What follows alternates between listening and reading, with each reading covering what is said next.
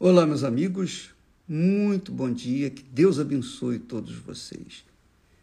E que o Espírito Santo, o Espírito da fé inteligente, o Espírito da fé racional, o Espírito da fé sobrenatural, que nada tem a ver com a fé natural, venha sobre você iluminar o seu pensamento, iluminar o seu entendimento, fazer você compreender, entender, perceber na sua cabeça que a fé que nos faz aproximar de Deus, a fé que nos aproxima com o Deus Altíssimo, nada tem a ver com os sentimentos do coração. Nada tem a ver com a fé do coração. O coração, disse o Senhor, é enganoso, é enganador e perverso, cruel. Não, fundia, não fundamente a sua fé, ou seja, não tome decisões com a sua fé do coração. Não faça isso. Porque se você fizer, você vai ser frustrado, vai ser, você vai ser frustrado, você vai ser iludido, enganado e vai pensar que Jesus falhou com você, com certeza. Deixa eu tirar esses comentários aqui que só atrapalham. Olha só, presta atenção, preste muita atenção. Jesus disse: nem todo o que me diz Senhor, Senhor, entrará no reino dos céus. Ele está falando das pessoas que creem nele, que supostamente creem na palavra dele. Muitas pessoas que não entrarão no reino dos céus serão aquelas que creem com o coração, e outras aquelas que creem com a inteligência, com a razão o intelecto. Sabem, sabem em quem tem crido. As pessoas que têm fé do coração são as pessoas que têm fé natural, a fé sentimental, a fé emocional, a fé do oba-oba.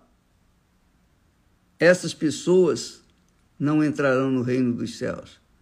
Mas aquelas que têm a fé sobrenatural, a fé inteligente, a fé que apoia a cabeça, a inteligência, o racional, na palavra de Deus, não é na palavra da igreja, da palavra do pastor, do bispo, não é na palavra de ninguém, é a palavra de Deus. A palavra que Jesus usou na hora da fome lá no deserto. Ele resistiu o diabo, dizendo: Está escrito, nem só de pão o homem viverá. E ele sobreviveu, ele venceu o diabo, porque usou a fé inteligente, a fé do que está escrito, não a fé do que estava sentindo. Então, amiga e amigo, presta muita atenção. Quando Deus fala lá, lembra-te também do teu Criador nos dias da tua mocidade, ele está falando de memória. Lembra. A gente lembra é aqui na cabeça. A gente não lembra no coração. Ou não é? Quando você vai para a escola, você estuda. Você usa o quê? O coração ou a sua cabeça? Hum? Você usa os seus sentimentos ou usa a sua razão, o seu racional, o seu pensamento? Então, quando a gente quando a gente lembra do dentista, é porque a gente está com dor de dente. É ou não é? Quando a gente lembra de ir no médico, é porque está doente.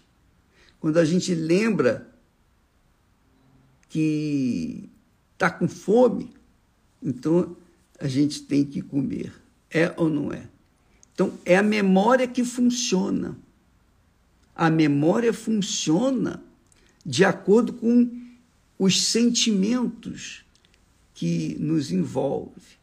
Nós temos cinco sentidos. Mas quem toma a decisão de atendê-los é a cabeça, é a inteligência. Assim também é com respeito à fé inteligente. A fé inteligente pauta, sustenta-se na palavra que está escrita nas Sagradas Escrituras. A fé inteligente não deixa a pessoa tomar atitude na base da emoção. A fé inteligente faz a pessoa pesar, pensar, raciocinar, faz a pessoa decidir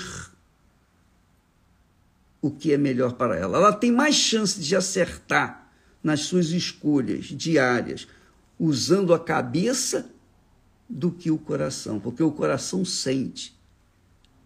Quando Jesus estava com fome, o diabo aproveitou aquele momento de fraqueza dele. Não era fraqueza, mas era fome.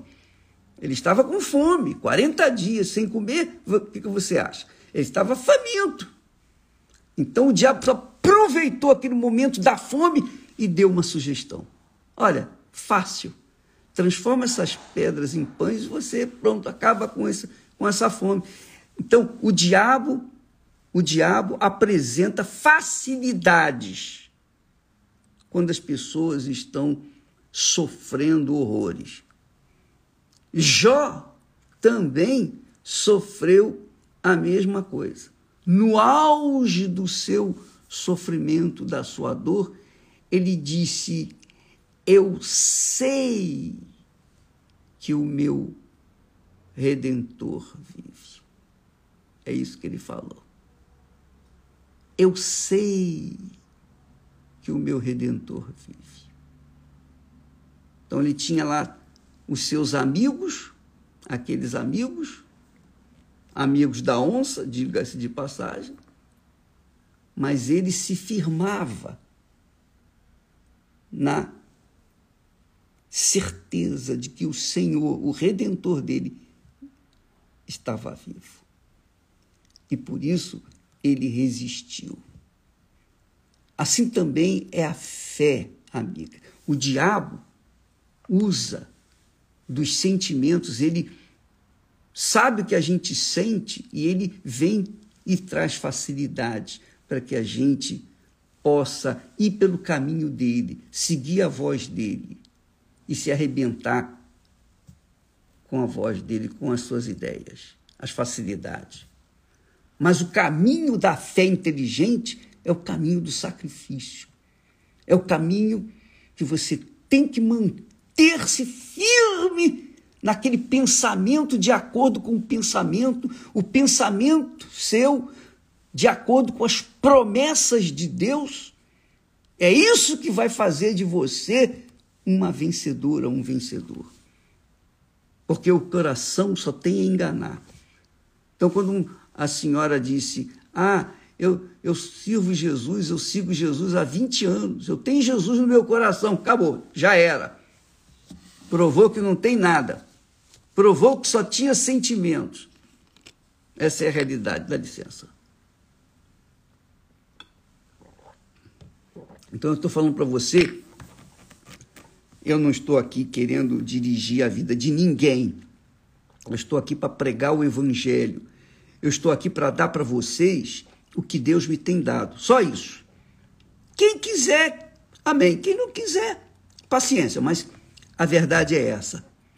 Quem vive uma fé na base do sentimento vai se trumbicar, vai se arrebentar vai ficar caído pelo meio do caminho.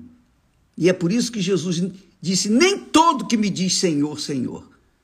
Porque aqueles que são servos de fato e de verdade pensam e obedecem à palavra de Deus. Aqueles que não são servos de verdade sentem e não aguentam esperar o cumprimento das promessas. Então vão pelo pelo caminho da facilidade. Quem crê, sacrifica. Quem não crê, não sacrifica. Quando nós sugerimos as pessoas irem para o altar, não é para passar pelo altar e sentir um, um, alguma coisa melhor, uma emoção, uma energia melhor. Não. É para você colocar toda a sua alma, seu coração, seu pensamento, seus desejos, seu corpo, seus, seu futuro, tudo, tudo ali no altar. É a morte do seu eu, é o batismo nas águas, digamos assim. É você sepulta a sua vida no altar de Deus. E ali nasce uma nova criatura. O sacrifício. Você morreu para os sentimentos deste mundo, você morreu para o seu coração e nasceu uma nova criatura. É por isso que você vê que o coração é tão sujo, tão enganador, tão perverso que Deus promete um novo coração. Darei um novo coração. Porque esse coração aí só vai levar a pessoa à morte eterna. E quando ele fala de coração, está falando às vezes de carne ou mesmo da própria alma. Está falando de alma. Então você, amiga e amigo, Jesus veio para salvar quem? Salvar quem? A alma. Não foi isso? Ele não veio para salvar o corpo, nem salvar o espírito, porque o espírito já é, pertence a ele, a inteligência, a sabedoria já pertencem a ele. Mas ele veio para salvar a alma.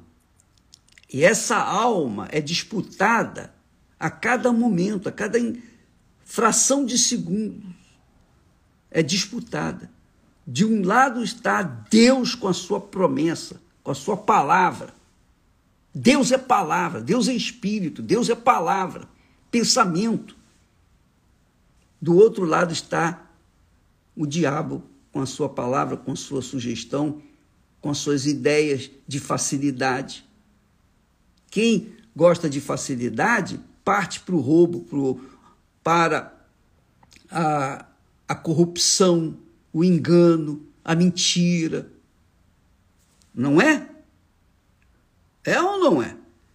Então, a pessoa que vive na base da fé no coração vai pelo caminho do inferno. E a pessoa que vai na fé, a fé inteligente, a fé racional, a fé que pensa, que para, que pesa e avalia e toma decisão, porque a salvação da sua alma depende da decisão da sua cabeça. A salvação da minha alma depende da decisão do meu espírito, da cabeça que Deus me deu.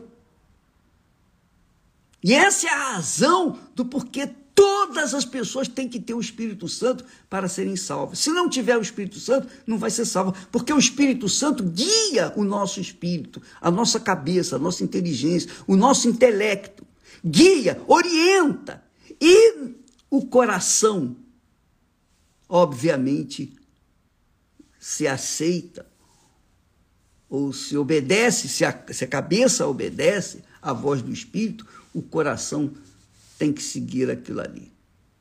O coração está sujeito ao espírito, isto é, a alma está sujeita ao espírito, ao pensamento.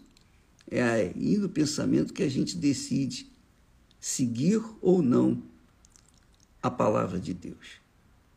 Não é a palavra do homem, não é a ideia do homem, é a palavra do Altíssimo.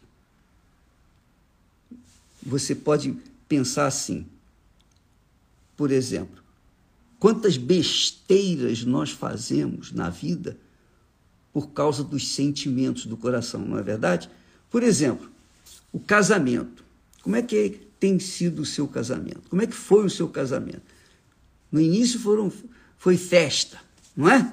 Alegria. Mas depois ele não se manteve e você perdeu o casamento. Acabou o seu casamento. E aí você tentou outra vez. E tentou outra vez, e foi tentando. Tudo seguindo a voz de quem? Da cabeça ou do coração? Da, da cabeça não foi, foi do coração. Porque se você pensasse direitinho, você verificaria que a pessoa com quem você decidiu entregar sua vida, com certeza não era certa para você, porque você já sabia. Mas mesmo assim, por causa da paixão do coração, do engano do coração, você casou de qualquer maneira, pensando que ia ser feliz.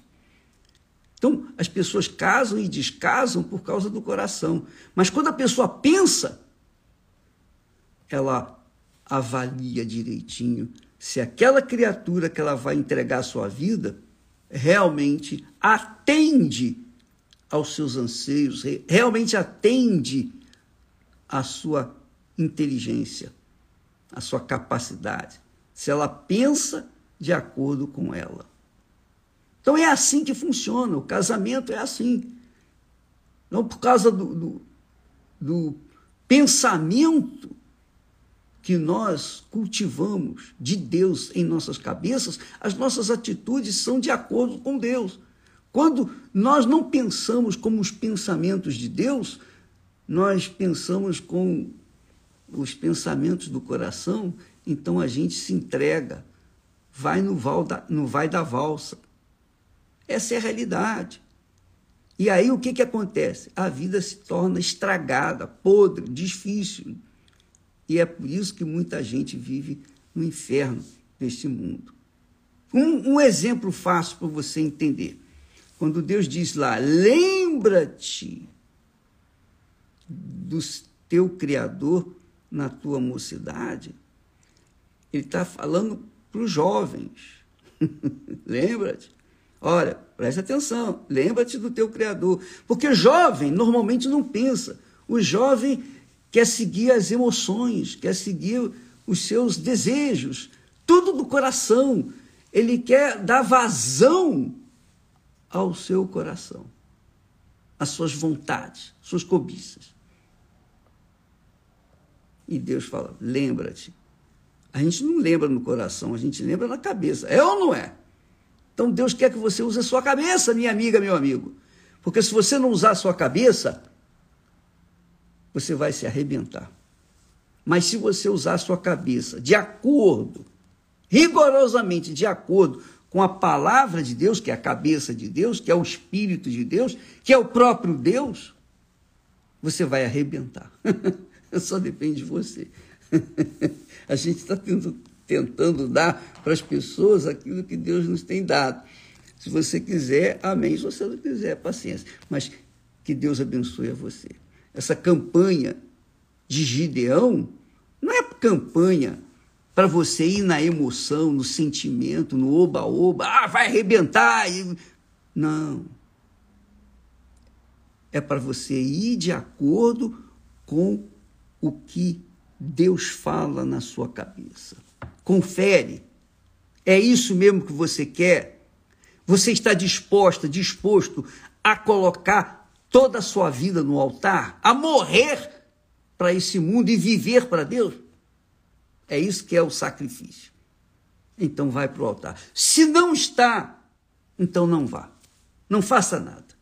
Porque não é oferta, não são ofertas, simplesmente ofertas, que vão fazer diferença. O que vai fazer diferença é a sua oferta, é a sua vida no altar. É, essa é a oferta que Deus quer de cada um de nós. Deus abençoe a todos e até amanhã, em nome de Jesus. Amém.